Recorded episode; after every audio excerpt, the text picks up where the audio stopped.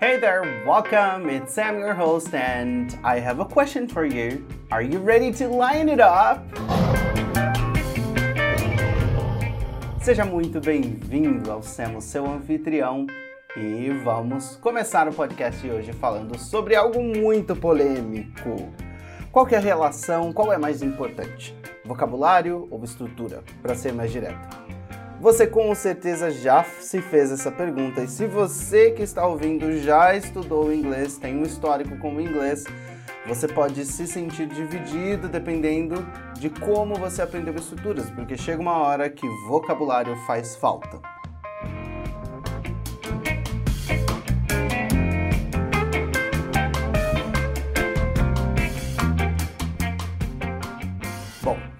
Primeiro lugar, se você é iniciante, você pode começar um bom caminho já aprendendo vocabulário desde o início. E por vocabulário eu não falo daquela meia dúzia de palavras que você aprendeu por osmose, eu falo de uma aprendizagem ativa de vocabulário. Bom, nós vamos falar um pouquinho sobre como você pode expandir o seu, o seu vocabulário. E para falar disso, a gente vai falar de onde as palavras vêm em inglês. E eu vou começar compartilhando algumas coisas muito interessantes. Bom, 26% do vocabulário da língua inglesa tem origem germânica, ou seja, vem de palavras que são de idiomas germânicos, tá? Então, esse é o começo desse processo. Então, ó, é, assim como muitas línguas, né, são mais de 400 línguas que são parte do, da, da família de línguas indo-europeias, o inglês ele é influenciado por esse grupo, né? Então, o inglês ele compartilha uma origem é, muito, é, uma origem igual a da, da, do próprio alemão, do francês, é, do russo e de alguns outros idiomas. Mas 26% só do vocabulário da língua inglesa é composto por essas palavras. E por que, que eu estou começando com essas palavras? Porque essas são palavras que vão ser um pouco diferentes das que a gente está familiarizado pelo fato do português vir do latim. Então, por exemplo, uh, verbos como drink, speak, walk, esses são verbos que são de origem germânica e não são fáceis de nós entendermos, tá? A gente precisa memorizar. Bom, agora o restante da língua inglesa, exatamente o restante do vocabulário, é literalmente formado por, por, por é, palavras de idiomas que são mais fáceis para você e para mim conseguir trabalhar. E você vai se assustar, porque, na verdade, a maioria das palavras em inglês vem de idiomas que eu e você, por sermos brasileiros, deveríamos ser capazes de saber melhor que o nativo. Vou começar falando de latim. O português ele tem raiz total no latim.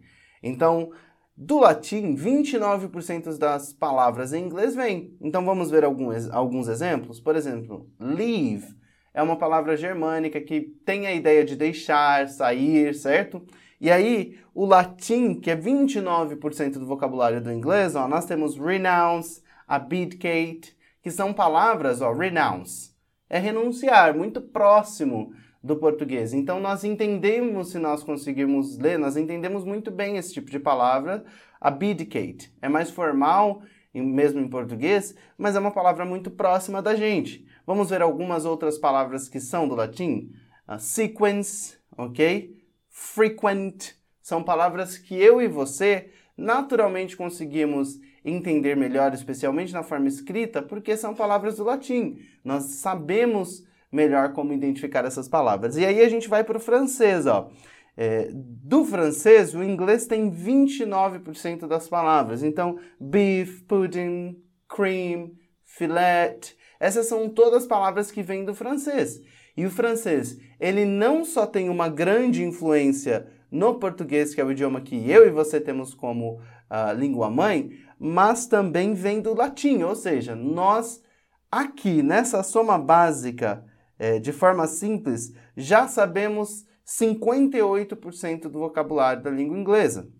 E aí, se a gente continua, a gente tem mais 6% do vocabulário do inglês que vem do grego. E aí, democracy, symmetry, dinosaur, music, essas são palavras que nós temos próximos de nós, né? Cemetery, cemitério, dinosaur, dinossauro, music e muitas outras. Academy, academic.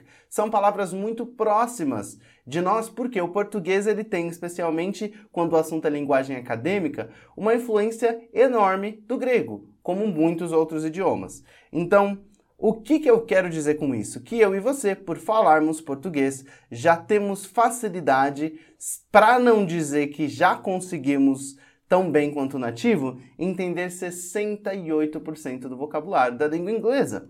Yes, that's alright. E antes de eu explicar um pouquinho mais isso, deixa eu dizer que mais 4% do vocabulário da língua inglesa, ele vem de palavras que são originadas de nomes tá bom? Por exemplo, to Google something. O verbo to Google é pesquisar algo, é um verbo muito novo, tá? E ele vem da palavra Google, WhatsApp. Então, nós temos muitas palavras que são criadas e feitas que se tornam verbos, substantivos, enfim. O objetivo aqui é fechar essa continha para a gente ver, olha, que 68% do vocabulário da língua inglesa é mais fácil para mim e para você por falarmos português. E isso é uma vantagem substancial para nós que falamos português. Agora, vocabulário. Como é que eu trabalho vocabulário? Né? É bem verdade que, apesar desses 68% uh, de vantagem que nós temos, muitas palavras do dia a dia, ou seja, daquela conversa rotineira, ela nessas conversas rotineiras, eu digo, nem sempre nós vamos ter acesso a essas palavras, nem sempre vamos usar, né? Por exemplo, numa conversa normal, eu não vou dizer que eu vou. Um, uh, I will renounce the project. Eu vou sair do projeto, renunciar do projeto. A gente usa o latim, que é leave. Então, esse balanço do uso das palavras é muito interessante. Por quê? Num contexto mais formal, se eu sou um médico, se eu sou um advogado, eu vou acabar usando mais essas palavras de origem é, do francês, latim e grego. E aí eu vou ter bastante palavras que eu, vou, que eu tenho mais facilidade para trabalhar. Agora, as palavras de origem germânicas, elas são mais usadas no dia a dia. Então, ter um balanço no processo de vocabulário vai te ajudar muito a conseguir expandir o seu inglês. Exatamente isso. Nós vamos falar ainda é, no futuro sobre falsas cognatas, mas é uma coisa interessante de você ter em mente que são palavras que parecem que a gente sabe, mas que não sabe, que são poucas palavras, tá? Mas o importante aqui é que você saiba que o vocabulário da língua inglesa é um vocabulário muito rico e influenciado por uma série de outros idiomas, e que você, por falar português, tem uma grande vantagem, tá bom? É por isso que muita gente, isso é um fato, uh, quando vai fazer uma tese de, de graduação ou de pós, principalmente, trabalha muito com o inglês, e apesar de que muitas dessas pessoas não estudaram inglês, elas até conseguem acessar certos documentos, né?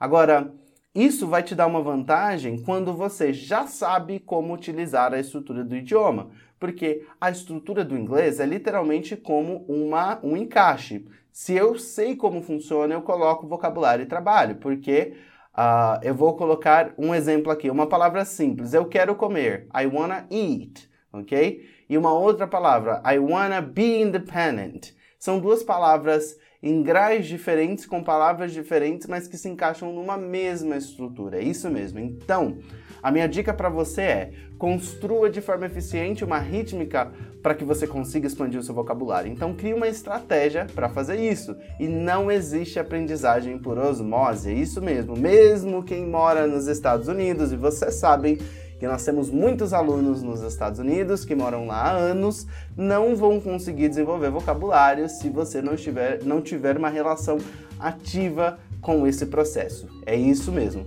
Agora me conta um pouquinho sobre o que é mais problemático para você no processo de trabalhar vocabulário.